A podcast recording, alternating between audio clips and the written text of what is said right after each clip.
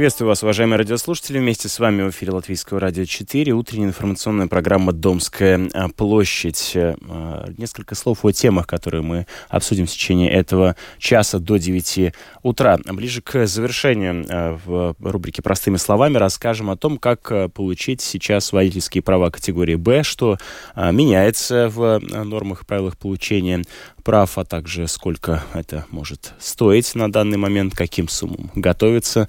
Об этом подробнее ближе к завершению программы. Также расскажем о том, что за передвижением общественного транспорта Рига Сатексмен теперь можно следить в режиме реального времени. Как это будет происходить, об этом а, тоже примерно через полчаса. В середине часа вас ждут новости спорта.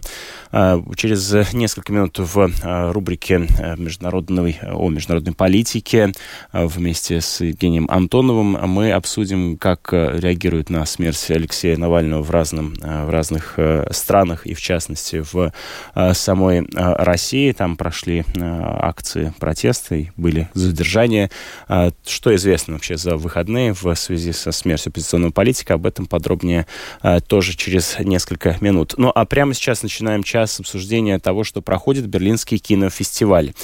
И это уже 74-й раз открывается Биеннале а, и э, Берлинале, простите. И в э, борьбе за главный приз кинофестиваль «Золотого медведя» в этом году э, поборется 20 фильмов. Вместе с тем также в одной из программ представлен и латвийский фильм. Речь идет о фильме Дависа Сименис эм, который называется «Молчание Марии», э, и он был показан в рамках форумной программы Международного Берлинского кинофестиваля. Подробнее о, э, том, как проходит э, сам фестиваль, мы поговорим прямо сейчас вместе с нами на прямой связи кинокритик Кристина Симпсона. Здравствуйте, вы в эфире Латвийского радио 4, слышите ли вы студию? Расскажите, пожалуйста, ваши э, впечатления о том, как открылся фестиваль, на что вы обратили внимание, на какие фильмы? А, фестиваль открылся уже в 15 феврале, и э, вчера, конечно, для нас был самый э, особенный день, потому что была премьера фильма Марии с Клусом «Телемолчание Марии», которая состоялась и при довольно большом присутствии творческой команды фильма.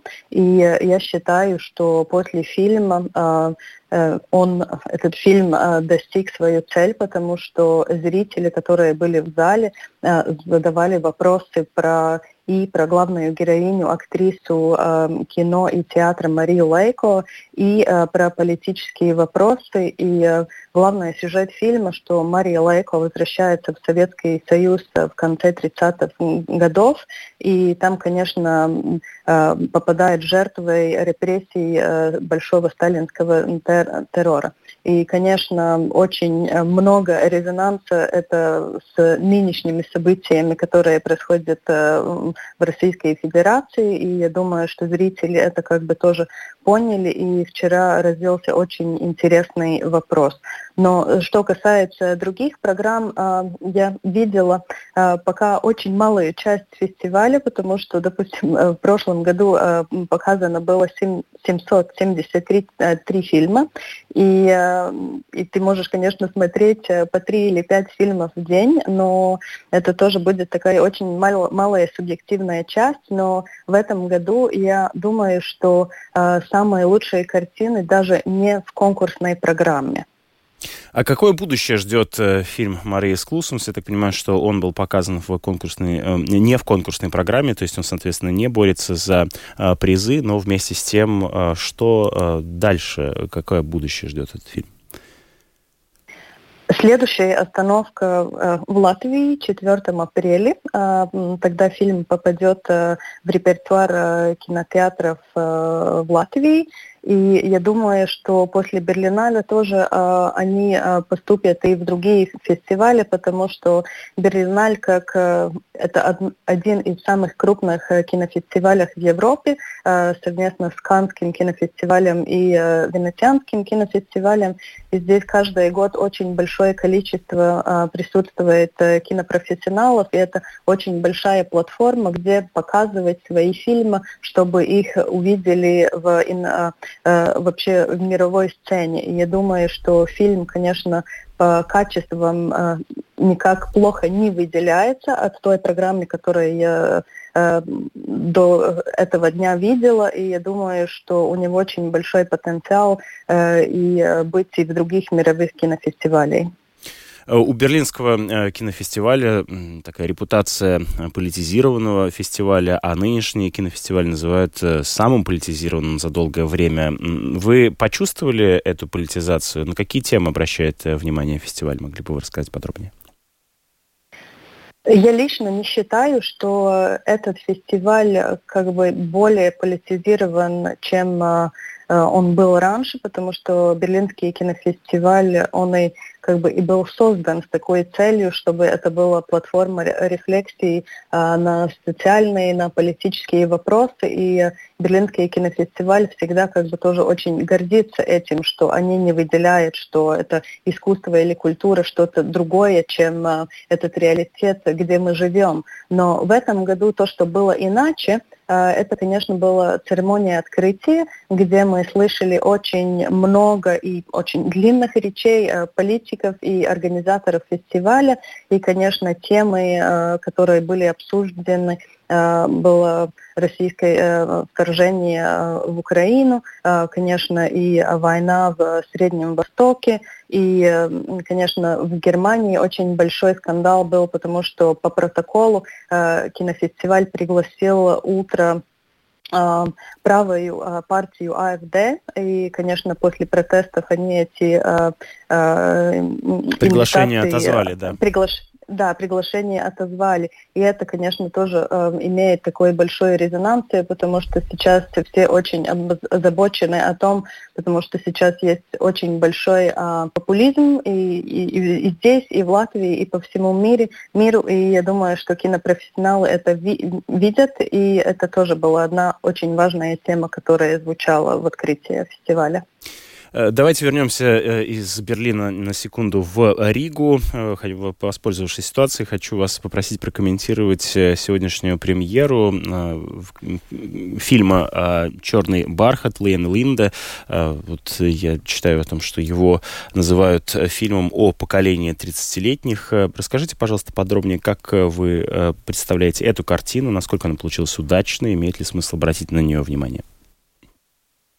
Э, на картину э, стоит обязательно обращать Обратить, внимание. Да. Потому, обратить да, э, внимание, потому что Лиена Линга, на мой взгляд, режиссер, который очень удачно работает с реальностью, с истинностью в кино, и она и одна из редких режиссеров, у которого, у которой очень удачно получается юмор, и это Э, это очень нелегко. Юмор, по-моему, самый-самый сложный жанр в кинематографе вообще. Но Лиена это делает в таком э, с такой легкостью. И фильм, конечно, да, как вы уже сказали, про поколение 30-летников, э, но я думаю, что те темы, которые там обсуждены, депрессия и то, как мы ищем свое место в мире, что это будет резонировать с побольше количеством людей, чем только одно поколение. Так что я думаю обязательно, что этот фильм, э, э, этот фильм обязательно нужно посмотреть. Спасибо вам большое за э, комментарий. Вместе с нами на прямой связи была кинокритик Кристина Симпсон. Мы говорили о э, Берлинском кинофестивале, э, о премьерах, в частности, на Берлинском кинофестивале латвийских фильмов. Там был вчера представлен фильм «Молчание Марии» Дависа Симониса. Но напомню, что сегодня уже в Риге, без относительно Берлинского кинофестиваля, стоит обратить внимание на премьеру фильма Лены Линда «Черный бархат». Вместе с вами программа «Домская площадь».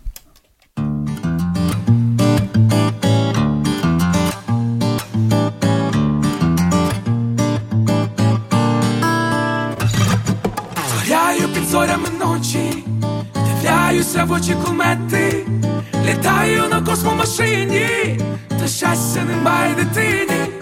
В тобі я палаю, в тобі когось ще знайти, хто би я не знаю, та серце сказано, то лиш кохає, неповного щастя тебе немає. Ще я зібрався, тут, доторкнутись до тебе, ти моя зірка, що трохи лишилось, та ти полетіла кометою швидко, не зволікаю, хвостом від комети за тобою палаю, тебе доганяю, все пояснило, що я просто кохаю.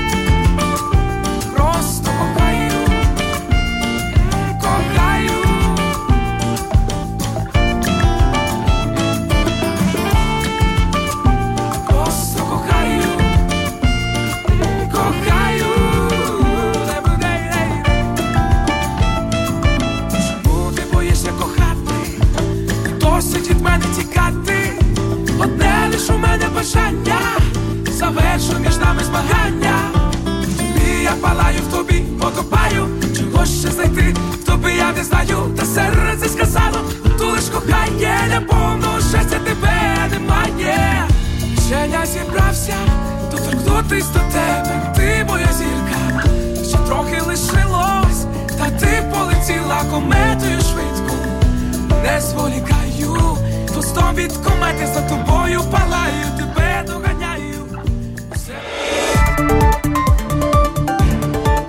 Международный блок с Евгением Антоновым. Вместе с вами э, Латвийское радио 4, и в течение следующих нескольких минут э, там прозвучит международный э, блок. Мы обсудим то, что стало известно о смерти Алексея Навального в колонии. Также за с момента, когда об этом стало известно во многих городах мира, начались стихийные акции памяти лидера российской оппозиции. Это происходило и вне России, да и в самой России устраивались мемориалы возле памятников жертвам политических репрессий. Вот по данным ОВД-Инфо за 16-17 февраля в двух десятках городов России были задержаны более 230 человек. О том, что э, известно к этой минуте, в связи со смертью Алексея Навального мы поговорим а, вместе с Евгением. Евгений, приветствую тебя в эфире Латвийского радио 4. К настоящему моменту, э, в общем, ну, последний раз, когда мы обсуждали эту тему, это было еще вечер пятницы, собственно, в программе подробности. И на тот момент, я помню, была определенная категория людей, которые надеялись, э, понятно, что не очень серьезно, но все же на то, что эта информация о смерти Алексея Навального все-таки вдруг не точна, может быть ошибкой. И вот буквально в субботу стало известно, что это действительно так, потому что в субботу э, мать Алексея Навального была приглашена в колонию, где ей сообщили, что ее сын э, умер. То есть это, в общем, окончательно известно, что Алексей Навальный действительно Э, погиб. Э, расходятся данные по поводу того, когда именно это произошло, и полной ясности на этот счет нет, э, потому что информацию о том, что Алексей Навальный умер, мы получили в пятницу 16 февраля, но как вот на протяжении выходных сообщали независимые российские русскоязычные СМИ, возможно, его смерть наступила еще накануне вечером, в четверг 16 февраля, по крайней мере, об этом сообщили источники «Новой газеты». Один из главных вопросов вопросов, который остается сейчас открытым, это все-таки что происходит э, с телом Алексея Навального. Во-первых, э, его не выдали матери, когда она туда приехала, долгое время отказывались вообще сообщить, где, собственно, это тело вообще находится. И вот э, к сегодняшнему дню мы знаем, что его тело находится в морге больницы города Лабытнанги. Это сравнительно э, единственный крупный город, э, относительно крупный к той колонии, где Алексей отбывал свое э, наказание. Но, опять же, э, почему его не выдают, тоже непонятно. Дело в том, что, вот, э, как сообщил Следственный комитет, он начал проверку обстоятельств смерти Навального и утверждает, что эта проверка по российскому законодательству может длиться до 30 дней. Это означает, что теоретически на протяжении 30 дней тело могут э, так и не выдать. Э, и по поводу того, почему это происходит именно таким образом, есть разные догадки. Но первое и, наверное, самое очевидное, что все-таки обстоятельства смерти таковы, что никто не хочет сейчас их раскрывать, выдавая тело, то есть есть что скрывать властям. Это первая версия, которая возникает и возникла, ее уже озвучили. Э, вторая версия тоже очень важная, она состоит в том, что э, любая выдача тела приведет к тому, что пройдут похороны, э, и так или иначе эти похороны превратятся в массовую акцию протеста, выражение симпатий делу Алексея Навального, его семье, и перед мартовскими выборами президента России власти не не хотят никаким образом таких акций проводить. В общем, как бы то ни было, вот эти вот две версии, о которых я сейчас упомянул, они, каждая из них может быть правдой, обе из них могут быть правдой. Но смысл в том, что вот тело Алексея Навального по-прежнему находится у властей, они его не выдают. Ну и да, ты совершенно справедливо отметил, что на протяжении всех выходных продолжались акции протеста на протяж... во, во многих городах России. 30 городов в этом в них приняли участие, на них прошли массовые задержания. Несмотря на то, что как таковых акций протеста, собственно говоря, в том виде, в котором мы обычно понимаем, когда мы говорим об акциях протеста, этого не было. А, просто люди несли цветы, несли плакаты Алексея Навального, ставили свечи, плакали, а, сокрушались и горевали по поводу того, что этот человек погиб. Но вот тем не менее, даже в таком виде эти акции были очень жестоко подавлены властями. Наиболее массовые задержания прошли в Санкт-Петербурге. Там было за два дня задержано не менее 74 человек. И кроме того, там был задержан архиепископ Апостольской православной церкви Григорий Михнов Войтенко, который э, сказал, что в полдень в субботу, то есть вот э, позавчера он намеревался э, провести панихиду у памятника жертвам политических репрессий. Вот, собственно говоря, в память об Алексее, но его задержала, задержала полиция российская после того, как он вышел буквально из дома и не дала ему эту панихиду провести. То есть вот, э, собственно, вот эти вот э, задержания проходили в такой достаточно жесткой манере на протяжении всех выходных дней.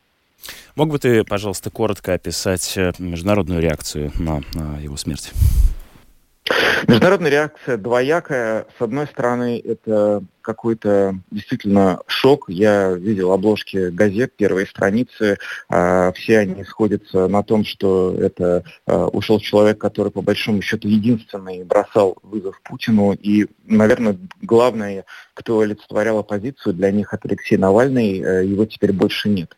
А, на этих выходных буквально вот вчера закончилась крупная международная конференция в Мюнхене, такой Давосский форум своего рода для политиков, Э, который вот уже э, в третий раз э, в центре повестки там была ситуация в Украине, но на сей раз, конечно, очень серьезно повлияла на работу конференции и новость о смерти Алексея Навального выступала вдова Алексея Юлия со сцены в пятницу. И многие политики высказывались на полях, они, естественно, очень громко и единогласно осуждали все это, заявляли, что отвечает Путин. Президент США Байден, который не был в Мюнхене, но у себя из Вашингтона сделал специальное заявление по этому поводу. Он тоже сказал, что Путин является главным, кто отвечает за смерть Алексея Навального. Но при этом на вопросы журналистов, а что, собственно говоря, теперь Запад будет с этим делать, потому что долгое время считалось, что на, за смертью Навального последуют какие-то санкции в отношении российского руководства, ну, э, чиновники, грубо говоря, политики первого ранга разводят руками и говорят, что мы из-за войны в Украине уже ввели почти все санкции, которые мы могли ввести. И теперь, собственно говоря, остается очень небольшой люфт вообще всего того, что Запад может сделать по отношению к России. Э, обсуждаются разные меры, которые могут использоваться. Ну вот э, кто-то говорит, что теперь, возможно, более вероятно, что в марте западные политики первого, первого ранга не признают выборы Путина, не признают его легитимным президентом на следующий срок. Но, с другой стороны, есть те, кто не верит, что такая возможность реальна, потому что Западу нужно теоретически оставить себе возможность говорить с действующим президентом России, говорят такие вот э, скептики. Как это будет, мы узнаем буквально в марте. Спасибо. Э, Евгений Антонов был вместе с нами на прямой линии.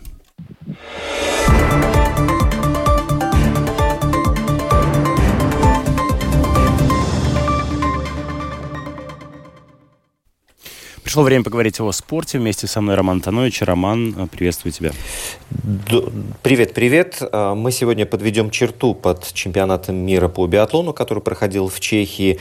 Да, все было весьма неплохо. Да, что, да здорово смотрелись. И Андрей Расторгуев, и Байба Бендика. Но вот все же перед масс-стартом вчерашним никто даже подумать не мог, что Андрей действительно может претендовать на медаль. Он все время был близко где-то. То у него был хороший лыжный ход, но э, два выстрела мимо, и они все портили то наоборот точно стрелял, но лыжи не шли так, как надо. Вот, но в этот раз, э, после того, как он в индивидуальной гонке Андрей финишировал в шаге от пьедестала сразу за братьями Бо и Бенедиктом Долем, вот, но тут прям классика биатлона, в который был накануне масс-старт, это особый жанр, который часто преподносит сюрпризы. И вот после первого огневого рубежа Андрей, отстрелявший на ноль, ушел в гонку на пятой позиции, да, после второй э, стрельбы чисто пройденной Лешки он поднялся на третье место, уступал только Бенедикту и Кентину. А в гонке гонке менялись лидеры, а Андрей продолжал гнуть свою линию. Он постепенно, потихонечку подбирался э, к тому самому лидеру. И вот на стрельбе стоя, слабом месте Расторгуева, он вновь был точен. Это третий огневой рубеж, перемещается на второе место. Следует за Йоханнесом Бё. И вот когда последний заключительный, четвертый огневой рубеж. Здесь абсолютно все стоит на кону. А, я не знаю, сколько нужно было нервов потратить, чтобы это все смотреть со спокойной душой.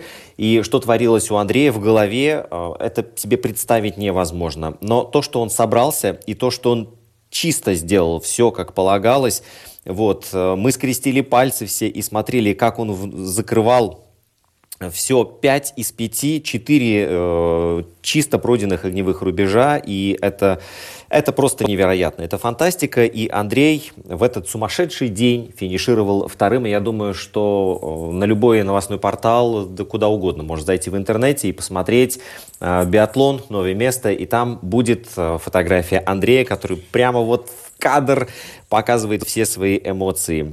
Человек, он достаточно такой скромный и все больше держит в себе, но тут он просто решил не сдерживаться, и это правильно. Это было здорово, и я даже скажу, что многие мировые спортивные СМИ а, больше уделяют внимание не э, Йоханну Субе, который повторил э, непобедимый да, рекорд Бьорн Далина, 20 побед, вот, 20 золотых медалей на чемпионате мира, а именно Андрей Расторгуев. Главное, фигура и этого чемпионата мира из маленькой Латвии, из э, страны, которая э, всегда находится в неравных условиях в борьбе с такими большими спортивными державами в биатлоне, как Норвегия, э, Швеция, Германия. И вот здесь Андрей совершает невероятное. Думаю, еще какие-то слова излишни, просто можно действительно его поздравить, и я надеюсь, что этот сезон еще лучше пройдет, и он сможет ворваться в десятку в итоговом а, зачете. Но то, что Андрей сотворил в историю, в латвийском спорте никогда не было серебра на чемпионатах мира а, по биатлону, и вот теперь первое есть, и оно принадлежит Андрею Расторгуеву. И тем, кто болел за, не, за него, вместе с ним эта медаль тоже наша. Отлично, спасибо большое. Роман Антонович был вместе с нами.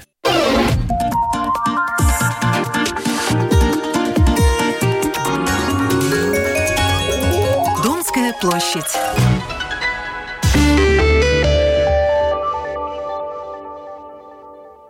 Вместе с вами в эфире Латвийского радио 4 продолжает звучать программа а, «Домская площадь». И поговорим сейчас о том, что а, за движением общественного транспорта в Риге, э, предприятие Рига Статекс, можно следить в режиме реального а, времени. Каким образом? Об этом прямо сейчас э, мы узнаем у руководительницы отдела общественных отношений Рига Статексмы Байба Барташевича Фелдмана вместе э, с нами.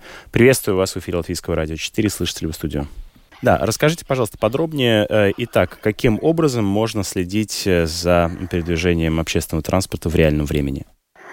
Э, ну, есть как бы многие варианты. Во-первых, если стоять в остановке, тогда там, где есть расписание общественного транспорта, ну, в большой части уже есть QR-код, который можно сканировать, и тогда в своем телефоне увидеть, через сколько времени в этой, в этой остановке придет транспорт. И, ну, как если так можем э, сказать, тогда мой свой телефон, тогда как бы как табло показывает э, ну, все транспорты, которые будут в этой остановке. И э, есть возможность в нашей домашней страничке э, там, где есть э, маршруты и лайки. Э, посмотреть, там тоже есть разные опции транспорта pienākšanas laiki pieturvietā, kustības saraksts. И если посмотреть kustības saraksts, тогда тоже можно увидеть, есть расписание, которые как бы есть вообще, и потом есть в реальном времени.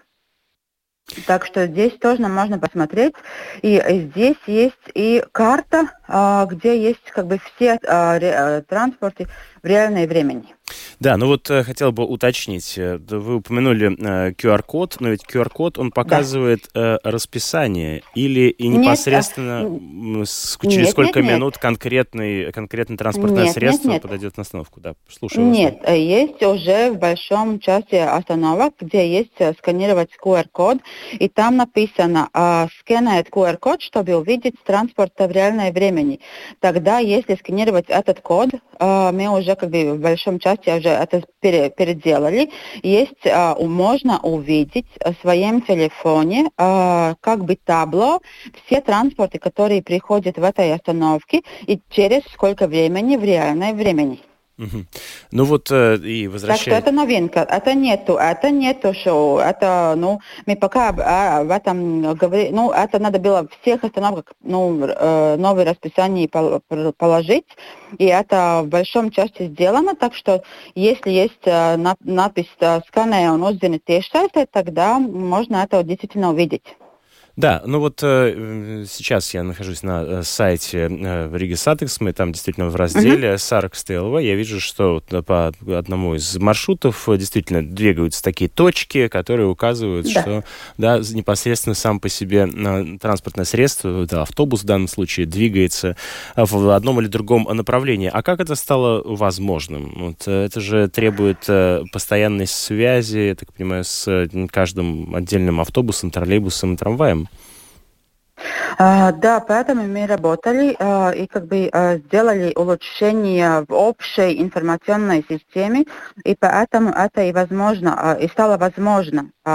Раньше это не было возможно, в, э, в остановках и в другом месте как бы показывали эти табло нереальное времени, но прогнозируемое laiks, но когда сделали улучшение в общей системе, и мы об этом говорили, что это э, делается, это стало возможно.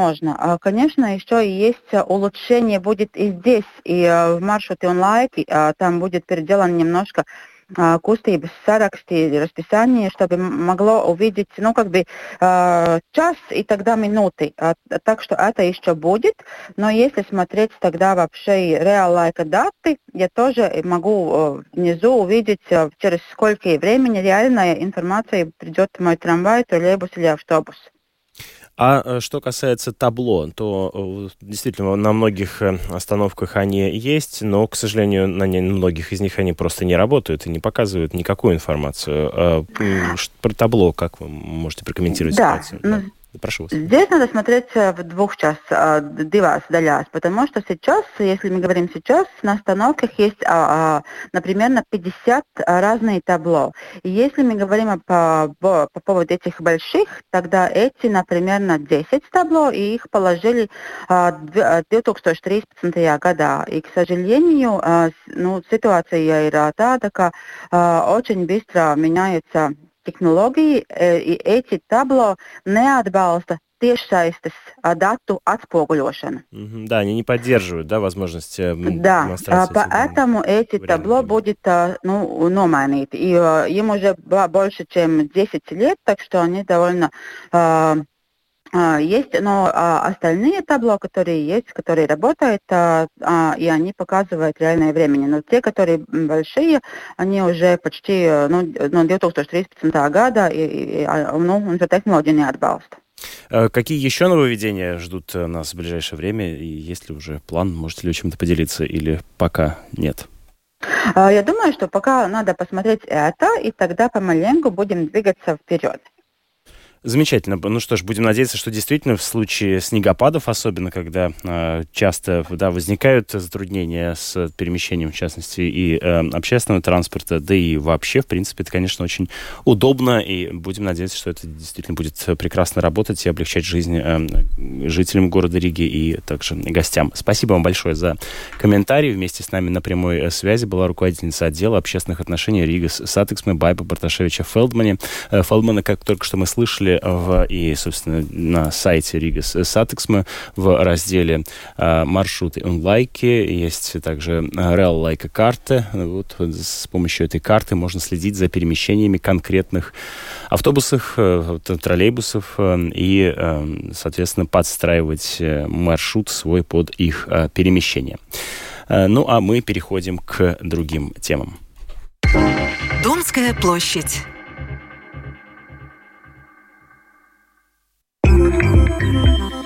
Простыми словами.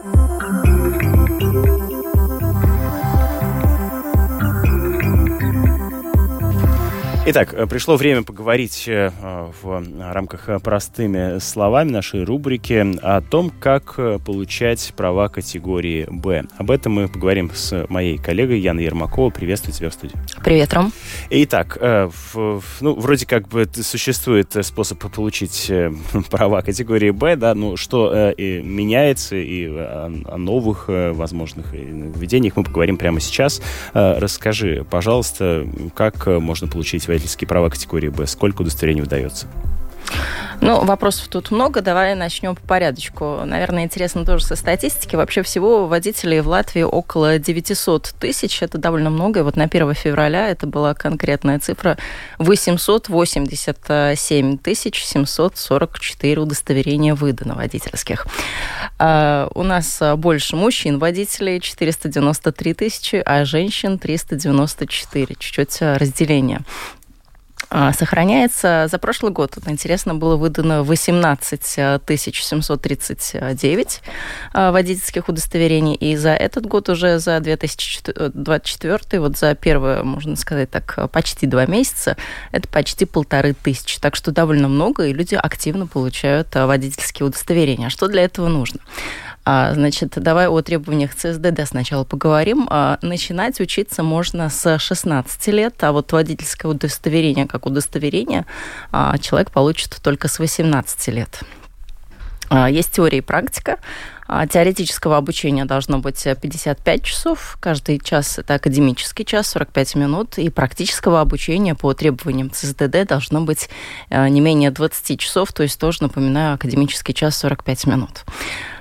Эм, важное тоже требование, чтобы знать, ты вообще годен или не годен к тому, чтобы водить машину, а сидеть за рулем, все равно нужно сходить к врачу, пройти медкомиссию и а, обязательно удостовериться, что все-таки все с тобой в порядке. У кого-то этот путь чуть длиннее, у кого-то чуть короче, но вот, тем не менее, начать нужно именно с этого. А, чтобы выяснить все поподробнее, я позвонила в первую попавшуюся же автошколу. Автошкол у нас много, так что выбирайте любую. Но в моем случае это была автошкола ГРОС, и представитель Наталья все мне подробно рассказала. Есть очное обучение, есть онлайн-обучение. Это 8 видеоуроков. Курсант прослушивает самостоятельно в удобное для него время. День, время выбирает сам. И последние три занятия уже приходит очно в какую-нибудь группу, да, то так же самое созванивается с администрацией, предлагаем ему удобно день и время. Как-то человеку нужно перед тем, как э, записаться в автошколу, выяснить, а он вообще может э, водить машину, он вообще пригоден по медицинским показаниям? Он тогда должен пройти медкомиссию. Бывает такое, что записывается в автошколу, потом только мы узнаем, что курсант не может обучаться по каким-то критериям. Да? А, мы, конечно, его записываем, но мы не сканер, мы не можем каждого курсанта просканировать, да, годен он, не годен, потому что некоторые записываются по телефону, кто-то очно, кто-то дистанционно. А, расскажи, пожалуйста, как выбрать э, автошколу? Могут ли быть тут советы какие-то? Хороший вопрос. Тут тоже есть несколько а, лайфхаков, э, скажем так, уже современным языком, как выбрать автошколу. Потому что от этого, в общем, зависит э, полдела успеха мероприятия по получению водительских прав. Ну, помимо того, что вы прочитаете отзывы в интернете, как мы сейчас все делаем, что мы делаем в первую очередь, мы заглядываем в интернет, а что же пишут. А затем э, не поленитесь заглянуть на сайт ЦСДД. Там в разделе «Аутовадитаю обмацыба» есть статистика практика вот прям по всем абсолютно школам, которые есть в Латвии. В процентах по каждой а, школе расписано по каждому представителю. А, то есть кто сдает, кто не сдает, с какого раза, да? Да, да, да, очень интересно. Прям вот в процентах. Я даже нашла, не помню, какая школа была, у кого прям стопроцентная успеваемость. Это тоже было интересно. А еще как важно выбирать школу, чтобы вам с ней было с этой школой по пути, чтобы она находилась где-то по пути вашего на работу, либо с работы домой, либо близко к дому. Это тоже важно, потому что ходить туда придется долго. Так что это важно. И вот тут еще один важный вопрос. А сколько же по времени у нас займет обучение? Сколько времени занимает обучение от того, как человек позвонил, записался, пришел, и до того момента, как он уже идет сдавать экзамен в ЦСДД? Это зависит от того, что как набираются группы. А вообще обучение Б-категории идет 5 недель. Всего 11 уроков. Это мы считаем и теорию, и практику. Нет, это только теоретическое обучение. Практическое занятие – это индивидуально. Минимальная практическая программа – это 20 академических часов, один академический час, 45 минут. Ну, ключевой вопрос, конечно, сколько сейчас стоит получить права. Понятно, что здесь будет эта сумма варьироваться, но хотя бы приблизительные какие-то а, мы можем ну, назвать. Прежде чем рассказать, сколько это стоит, я тебе хочу, хочу об одной хорошей новости сказать, что не нужно ждать теоретической части, чтобы начать а, вождение. Это нужно и можно делать параллельно. То есть а, две недели теорию ты проходишь, и уже можно сесть, в общем, за руль и начать получать первые практические уроки. Это хорошо, это сокращает наше время а, на получение прав. И важно тоже сказать о том, что получение прав у нас вообще, в принципе, а, на какое-то транспортное средство начинается с категории Б. То есть сначала мы учимся водить легковую машину, и только потом задумываемся, а может быть, мы хотим водить а, мотоцикл, скажем, там, быть водителем фуры или большого грузовика с прицепом. Так что все равно все начинается с категории Б. Ты спрашивал о том, сколько стоит получить права. Это вопрос щепетильный Стоит дорого, скажу сразу. Так что копите, копите. Мне озвучили сумму итоговую в 550 евро, но это вот, что называется, скидочка на скидочке. И хорошая новость в том, что всю эту сумму вы не отдаете сразу. Возможно, так оно будет как-то не накладно, но все равно это довольно дорого. Хотя вот когда я сама считала расходы, то есть медкомиссию, курсы первой медицинской помощи, экзамен в ЦСДД, оформление документов, теорию, необходимую практикум, а это, напомню, 20 занятий, и каждое занятие по 16-17 евро, то есть это уже 330 евро получается, да, у меня все равно заметно больше получились все эти расходы. Так что рассчитывать где-то нужно будет на 700-800 евро. Ну и практика, я так понимаю, съедает больше всего, и потому что практика. есть минимальное количество уроков, но, это, разумеется, разумеется, у каждого а, свой, э, сказать, э, стиль освоения а, практическим вождением. Получается, что да, каждый раз можно увеличивать эту сумму да, значительным образом. Абсолютно верно. Конечно, если человек идет с нуля, этого очень мало, потому что если мы берем как конкретно Ригу, да, обучаться, пока, если человек никогда не сидел за рулем, это плюс нужно его научить вообще, чтобы можно было в город выехать. Да? У некоторых занимает это два занятия, а у кого-то и за 4-5. Это очень индивидуально. Если индивидуально, то делаю вывод, что есть и те, кому ну вот совсем тяжело сдавать на права, учиться. С чем это связано есть. бывает, как правило? Вот особенно, когда дарят, да, тогда это, конечно, это не ценят, да, они вот подарили, но вот есть подарочная карта, ну, отсидели, прошли, да, прослушали. Но это тоже, это индивидуально, это зависит от человека, да, потому что в школе тоже кто-то учится хорошо, кто-то не учится, кто-то учится плохо. А можно ли поменять автошколу или инструктора, если вдруг ну, что-то не устраивает в том, как организовано обучение? И можно, и нужно, потому что если ты учишься с тем человеком, кто тебя по каким-то параметрам не устраивает, то, конечно, все это затягивает процесс, тебе это все не нравится, накапливается вот эта вот э, лавина негативных чувств, поэтому чем быстрее вы поменяете, если вам что-то не нравится, тем лучше. Потому что обучение – это та сфера, где человеческий фактор, он, в общем, очень нужен. И если теорию можно как-то там, скрипя зубами, прослушать, то вот вот с водителем, с тем человеком, с которым ты должен коммуницировать, взаимодействовать, кому ты должен, ну, по сути, доверять, кто тебя должен научить, то лучше все-таки, если вам некомфортно, то что-то поменять быстрее. Я кому-то нравлюсь, кому-то не нравлюсь, всем не угодить, да.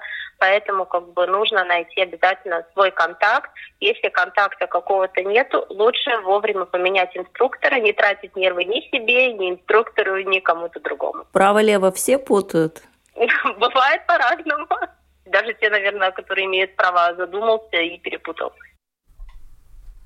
А можно ли учиться издавать экзамен ЦСДД на машине с механической коробкой передач на автомате? Ты понимаешь, что предлагают и э, один, и другой вариант, правильно? Да, есть разные варианты. Ты можешь э, учиться на автомате, можешь на механике, но тут есть одно золотое правило. Если ты учишься на механике, значит, ты сдаешь ЦСДД экзамен, ты тоже на механике, и права получаешь определенного образца, где указано, что, ну, в общем, категория Б, никаких ограничений. Если ты выбираешь э, чуть более простой путь, э, учиться на автомате и сдавать в ЦСДД экзамен на автомате, и, в принципе, ездить на автомате планируешь, то ты получаешь соответствующую эм, графу с э, определенным ограничением, что впредь ты получил права, но можешь ездить только на автомате. Так что это важно, смотрите наперед, чуть-чуть на будущее. Вообще люблю спрашивать э, тоже э, ну, практически всех своих интервьюируемых о портрете клиента, если касается дела сферы услуг. И всегда такой вот наглядный портрет это рисует перед нами конкретного человека. Вот у Натальи я тоже спросила, а кто сейчас к ним приходит, чтобы получить права на категорию «Б». Наш основной контингент – это студенты с 17 до 24 лет. А остальные потом уже кто, кому-то там по работе права нужны, кому-то как. Ну, приходят все, и 50 лет, и 60 лет, и 70 лет к нам приходят учиться. Так, а на каком языке сейчас можно проходить обучение в автошколе и на каком языке сдавать экзамены теоретические и практические в ЦСДД? А, да, хороший вопрос. Э, ну вот в автошколе можно проходить э, обучение на латышском, русском и английском. Такие варианты предлагают автошколы. А в ЦСДД, если курсант имеет латвийский паспорт, неважно, гражданина или не гражданина, то сдается э, экзамен и теоретические, и практические на латышском языке. А граждане других стран могут, соответственно, сдавать на латышском, русском и английском. У них есть выбор. Ага. На русском тоже могут? Ну, как мне объяснили в автошколе, граждане других стран могут сдавать в ЦСДД теорию и практику на латышском, русском, английском. Видимо, это связано с, э, может быть, наплывом украинских беженцев. Возможно, такое допущение. Понятно. А, ну что ж, э, спасибо большое за то, что э, осветил этот круг вопросов. А, ну вот, а, когда ты размышлял, в чем залог успеха, как тебе кажется? Как сдать на права с первого раза и, соответственно, как можно более дешево это сделать? Дешево не получится, скажу сразу, если только, допустим, у тебя нет под боком человека уже с каким-то стажем, а, со свободным временем и с машиной, и где ты можешь типа, потренироваться, чтобы он тебя научил, чтобы не было хотя бы на первых порах вот этого страха оказаться за рулем, сразу увидеть кучу педалей, рычагов, тумблеров и, и растеряться, что же делать и какой э, рукой что в какой момент э, нажимать.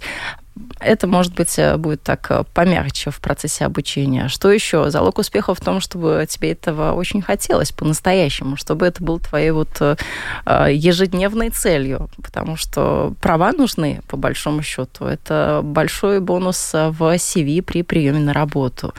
Конечно, там уже идут вопросы по содержанию машины, если уж ты не только права получил, но и про машину думаешь, и много каких-то ну, таких сопутствующих расходов, но все равно давай о плюсах. Вот машина, это же классно, когда ты приезжаешь в другую страну, можешь в аренду взять машину и самостоятельно где-то кататься, смотреть достопримечательности. Потому что, ну, куда, куда мы без прав? Вот у ну, меня права уже 20 показывает, лет что если году. 900 э, да, тысяч водителей, ну, это фактически говорит о том, что э, сколько там, больше, больше половины всей страны. Ты входишь в это число? Нет, я э, Почему? Э, в, в, в другой половине. А, ну, вот пока э, не думал приложить к своему CV. Ну вот для тебя сегодняшняя наша рубрика. А, спасибо вам большое за то, что были с нами в эфире Латвийского радио 4. У микрофона был Роман Шмелев, за режиссерским пультом Регина Безаня и продюсер программы Наталья Пориета. А впереди вас ждет много интересного. Буквально через пару минут новости в эфире Латвийского радио 4.